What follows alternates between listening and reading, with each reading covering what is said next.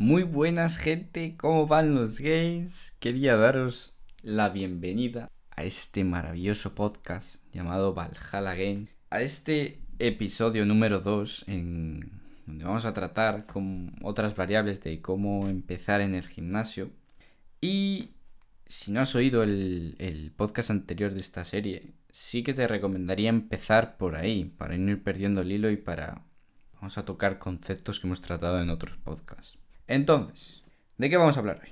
Bueno, pues vamos a hablar de seguramente del problema más habitual y menos conocido por los usuarios del gimnasio, y es la variable de la intensidad. Hablaremos del RIR, hablaremos del carácter del esfuerzo y cómo y cuándo empezar a darle caña de verdad a los entrenos. También hablaremos del endemoniado fallo muscular y bueno, la otra parte la voy a dedicar tocando por encima la frecuencia y el descanso entre series. Entonces, vamos a empezar con la intensidad. La intensidad es ese, grado de esfuerzo que realizamos en una serie. Y lo vamos a medir mediante el RIR. ¿Y qué es el RIR? El RIR. El RIR va a ser tu vida en el gimnasio, va a ser el responsable de que crezcas. Y el RIR va a medir tu capacidad real de echarle huevos a los entrenamientos. No, ya en serio, a ver. El RIR es la diferencia entre las repeticiones que podemos hacer en una serie y las realizables. Para que os sea más claro, si por ejemplo hacemos una serie de 10 repeticiones, pero tenemos la sensación de que podemos hacer 12, esto sería un RIR 2. Que haciendo 10 repeticiones, realmente si llegamos hasta el fallo, podemos hacer 12. Tener este concepto en la cabeza es muy importante para ver el siguiente. No va a ser lo mismo un RIR 2 en repeticiones altas que en repeticiones bajas. No es lo mismo este RIR 2 en una serie de 3 repeticiones que en una serie de 20 repeticiones. Por lo que ajustar y experimentar el RIR en varios rangos de repeticiones va a ser lo que mejores resultados mm, nos va a dar. Bien, entonces, tú Iván, ¿para qué me cuentas toda esta etapa? Pues bien, te la cuento para que luego no vayas al gimnasio y tengas un RIR 1 programado, ya sea por X persona, y vaya yo y te diga, esto es un RIR 7, por ejemplo. Esto te lo digo para que te vayas metiendo en materia de la joyita que vamos a hablar aquí. Se tarda mucho, mucho tiempo en saber ajustar este RIR, ya que requiere de un ensayo y error continuo. Y si con este podcast te vas a ahorrar un tiempecito muy jugoso para adelantar por la derecha a muchos sujetos del gimnasio, pues mira, mucho mejor, para mejorar tú, que es de lo, que realmente importa, ¿no? Todo esto quiere decir que desde el primer momento que entro al gimnasio tengo que enfocarme en cómo saber ajustar este RIR. No. Al principio, tu cuerpo no está preparado para saber ajustar este carácter del esfuerzo, ya que, para que me entiendas, tu cuerpo va a ser una esponja cualquier estímulo le va a ser eficaz. Esto lo tratamos en el primer capítulo más detalladamente. Además, además, perdón, llevar tus músculos a este extremo no te va a suponer ningún, e, ningún beneficio, ya que vas a entrar en un estado de fatiga que no tiene sentido. Ya que esta es una etapa que te interesa aprender la técnica, ir adaptándote poco a poco de los entrenamientos y demás cositas que he dicho como en el primer capítulo, que de verdad pásate por él. Entonces, ¿cuándo hacemos esto? Pues al principio lo que tienes que hacer es estar lejos del fallo. Cuando veas que los estímulos y los entrenamientos se te quedan cortos, podría llegar a ser buen momento para darle caña a la intensidad. A cada sujeto este momento le va a llegar antes o después. No hay unos meses exactos como punto de partida. Eso te tendría que evaluar e individualizar un, un profesional cualificado. Y ojalá pudiera darte la respuesta exacta, pero es que no existe. Lo único que te puedo decir es que no es ni a las cuatro semanas ni a los ocho meses. Por lo general, en este abanico tan grande, si eres un chico o una chica sana, joven está saludable, eh, ten en cuenta que este abanico podría servirte. Es un abanico muy grande, pero como te he dicho, no se puede dar una respuesta tan específica. Entonces, ahora vamos a hablar del diablo, del anticristo, vamos a hablar del fallo, del fallo muscular. Ese momento en el que no puedes realizar más repeticiones de un ejercicio se llama fallo muscular. Cuentan las leyendas de la science que hay que diferenciar entre fallo muscular y fallo técnico. Para que te hagas una idea, llegar a un verdadero fallo muscular es muy complicado hasta el punto de que sujetos reportan debilidad absoluta en el grupo muscular y calambres continuos a lo largo del día. No es justo después de, entrenar, sino a lo largo del día, las horas posteriores. Pero bueno, no estamos aquí para hablar de esta cosa tan en concreto. Luego tendríamos el fallo técnico, que es cuando empezamos a fallar en la técnica. Tampoco seguramente lo, hayáis sacado con, con el propio concepto. Después de todo esto, de esto que he dicho, de que ves que vas avanzando en la técnica, de que ves que vas avanzando día a día y vas progresando adecuadamente, los kilos en barra van subiendo y ya no te sientes tan primerizo, tan principiante como los primeros días. Puede ser el momento para empezar a educarte en el esfuerzo. Y sí, educarte en el esfuerzo va a ser una de las mejores educaciones que vas a recibir para hacer bien las cosas dentro del gimnasio. El fallo no es malo. Métete esa idea en la cabeza. Pero ahora no significa que en todas las series vayas al fallo. Pero es buen momento para que empieces a experimentar con él. Para empezar, llegar simplemente al fallo sería buena idea para saber lo que realmente es. Y esto va a ser un poco complicado. Y te voy a explicar por qué. Cuando estés cerca del fallo, tu cuerpo y tu mente te van a decir que pares. Y es ahí cuando tienes que seguir. Cuando va a ser complicado. Si logras esto, que sepas que solo es el principio. Seguramente no estés tan cerca del fallo como tú te crees, ya que, como he dicho antes, no vamos a estar eh, tan entrenados, nuestra cabeza no va a estar tan entrenada a estos estímulos. Aunque tampoco es necesario ir al 100% el primer día. Ten en cuenta que esto es un proceso, poco a poco, semana a semana. Puedes ir acercándote más y más al fallo en algunos ejercicios hasta que lo consigas. Es muy importante que hagas tus sesiones intensas, pero esto no significa en que no puedas moverte al día siguiente. Hay que dosificar. Palabra muy importante. Una vez vayas sabiendo lo que es el fallo, es buen momento para empezar a ajustar y un método muy bueno que suelo utilizar con, con bastante gente es tener un compañero experimentado en este ámbito. En el caso de mis clientes, yo, Aunque tampoco es que sea aquí Jesucristo, ¿vale?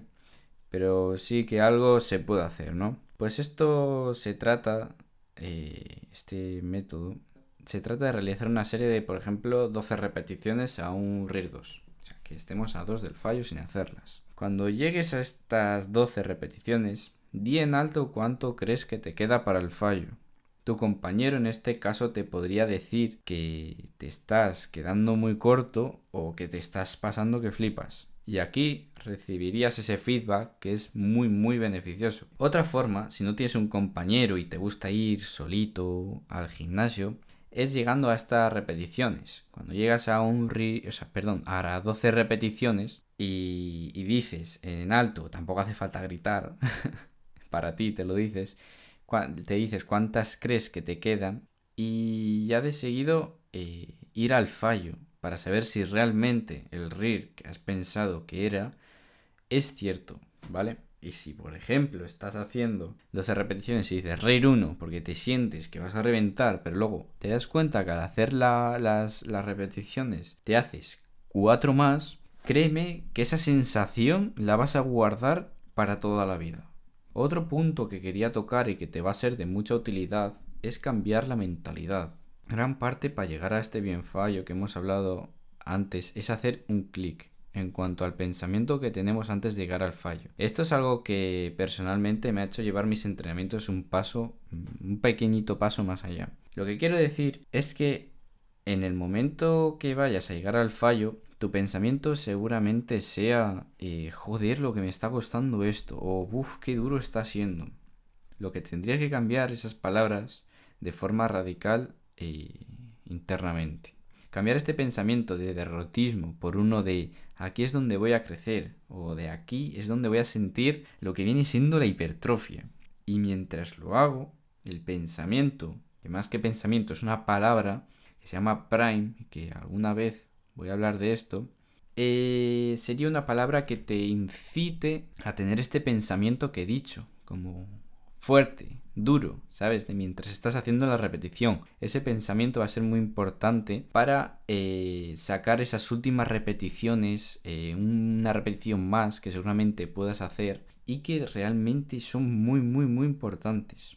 Después de esta pequeña masterclass de, de intensidad y tocar puntos, la verdad que creo que son bastante interesantes y que te van a allanar bastante el camino y sentar unas buenas bases, vamos a tocar otro tema bastante interesante, que es la frecuencia de entrenamiento. Y que de esta van a. esta frecuencia va a depender sobre todo del volumen que hagamos. A mayor volumen, eh, la frecuencia va a tener que ser mayor. La frecuencia son las veces que entrenamos un músculo a la semana. Vemos como la mítica es reventar un músculo un día a la semana y pista, me olvido de él. Pero vamos a ver como esto seguramente no va a ser lo más óptimo para ti y te voy a decir por qué tocando por encima algunos puntos. Lo primero es decir que estás en un periodo, como he dicho antes, de aprendizaje. Entonces, trabajar diferentes movimientos una vez a la semana no va a ser nada eficiente y te va a lastrar a corto, a medio y a largo plazo. Luego tenemos un principio que sí que he mencionado otras veces y es el principio de supercompensación y que este no se va a aprovechar al máximo ya que va a haber una semana de diferencia, va a haber 7 días de diferencia y se va a pasar este tiempo idóneo para eh, volver a meter una segunda o tercera sesión. También decirte que el volumen por sesión, sobre todo si eres un poquito más avanzado o intermedio, va a ser eh, bastante excesivo. Si eres principiante al principio el volumen no te tiene que importar mucho, solo tiene que ser constancia, constancia y constancia. Pero si como aquí ya estamos un poquito ya eh, metidos en, en materia, estos volúmenes eh, van a ser demasiado excesivos y solo te van a causar fatiga. Entonces va a haber una parte del entrenamiento que porque más que hagas no te va a reportar más resultados. También eh, no hace falta, como he dicho antes, realizar Mm, volúmenes muy grandes, ya que como dije en el primer podcast, con, con poquita cosa vas a empezar a crecer. También con esta frecuencia 1 va a ser más difícil ir progresando en cada variable. A corto plazo seguramente vas a progresar, porque al fin y al cabo nos vamos a adaptar, pero a medio, largo plazo lo más seguro es que te estanques. Aún así, tampoco hace falta que te especialices tanto en un grupo muscular por sesión. simplemente pregúntate que para qué es gastar balas, gastar balas al aire, y créeme que no te va a servir de nada. Entonces, la frecuencia que te recomendaría yo, y que recomiendan muchos autores, primero es una frecuencia con la que te sientas cómodo. Segundo, es una frecuencia 2 o 3. yo te recomendaría eso para empezar, y muchos autores es la que recomiendan. Entonces, ya a partir de ahí, eh, sería verlo, ¿vale? En cuanto al descanso, tampoco me voy a extender algo en una variable tan simple. Piensa una cosa. Sabemos que el volumen y la intensidad son las variables más importantes, y estamos de acuerdo que restar volumen e intensidad al entrenamiento va a repercutir en nuestro progreso, ¿no? Vale, pues llegado aquí creo que ya sabes por dónde voy. Si entre series descansamos entre 30 y 60 segundos, no vamos a pretender que rindamos al máximo en la siguiente serie, ¿no? por lo que vamos a acumular menos volumen en repeticiones, porque no vamos a llegar a las repeticiones que tenemos planeadas, vamos a ser incapaces de realizar esta serie con la, con la intensidad apropiada y adivina, vamos a obtener menores ganancias de fuerza o hipertrofia. Por norma general, al principio, no te comas la cabeza con esto. Si estás aquí quiero decirte que eh, descanses más o menos lo que, lo que te sientas cómodo para realizar bien la siguiente serie. Y esto suele andar entre los 2-3 minutos, pero puede ser más sobre todo si estás trabajando la técnica, porque centrarse en la técnica con fatiga va a ser muy muy complicado. Entonces sí que hay ejercicios más específicos, más multiarticulares, que se puede meter un descanso menor, pero para empezar, para la base, sí que es bueno mm, meter mínimo 90 segundos, metería yo. Pero también hay que ver cada caso, también hay que ver cómo nos recuperamos. Pero créeme, si vas avanzando un poco en esto, en los entrenamientos, si realizas una serie realmente intensa, que sea un RIR 1 o un RIR 2, esto lleva más para los intermedios, ni de coña te vas a recuperar en 30 o 60 segundos. Lo que se suele para una recuperación completa, y algunos estudios lo muestran, que los dejan, o sea, meten a, grupos y les dejan descansar, les dicen hasta que no te recuperes completamente, no vuelves. ¿Vale? No vuelves a hacer la siguiente serie. Pues el tiempo que, reportan estos estudios suelen eh, estar en torno a los 3 minutos y son sujetos entrenados. Entonces, si eres principiante, no te comas la cabeza con esto. Si eres un poco más avanzado, yo te recomendaría por lo menos los multiarticulares para mantener bien el volumen, para mantener bien la intensidad, meter eh, mínimo 2 minutos. Ya Luego estaría el tema de, las drop sets, de las mio reps, que eso ya sería otro tema aparte para aumentar esta intensidad y que sí que, que haría un podcast más enfocado a esto. Y bueno, ya en el capítulo 3 seguramente toque las estructuras de entrenamiento, aunque va a ser una conclusión que voy a hacer en el tercer capítulo mm, bastante sorprendente, porque hay mucha gente que piensa que o sea, se centra muchísimo más en lo que es la estructura del entrenamiento que realmente eh, eh, se come en la cabeza para que a ver qué tipo de rutina nos viene mejor, a ver que si mejor una tirón empuje, si mejor una torso pierna y es muchísimo más fácil que todo esto. Y ya luego os dejo aquí con la cremita. Con la miel un poquito en los labios para que estéis un poco con el hype. Así que nada, si te ha gustado de verdad, si has aprendido un poquito, aunque sea como siempre digo, te agradecería que lo compartieses con un amigo o amiga para que se pongan muy, muy fuertes. Así que nada, aquí me despido y nos vemos en siguientes episodios.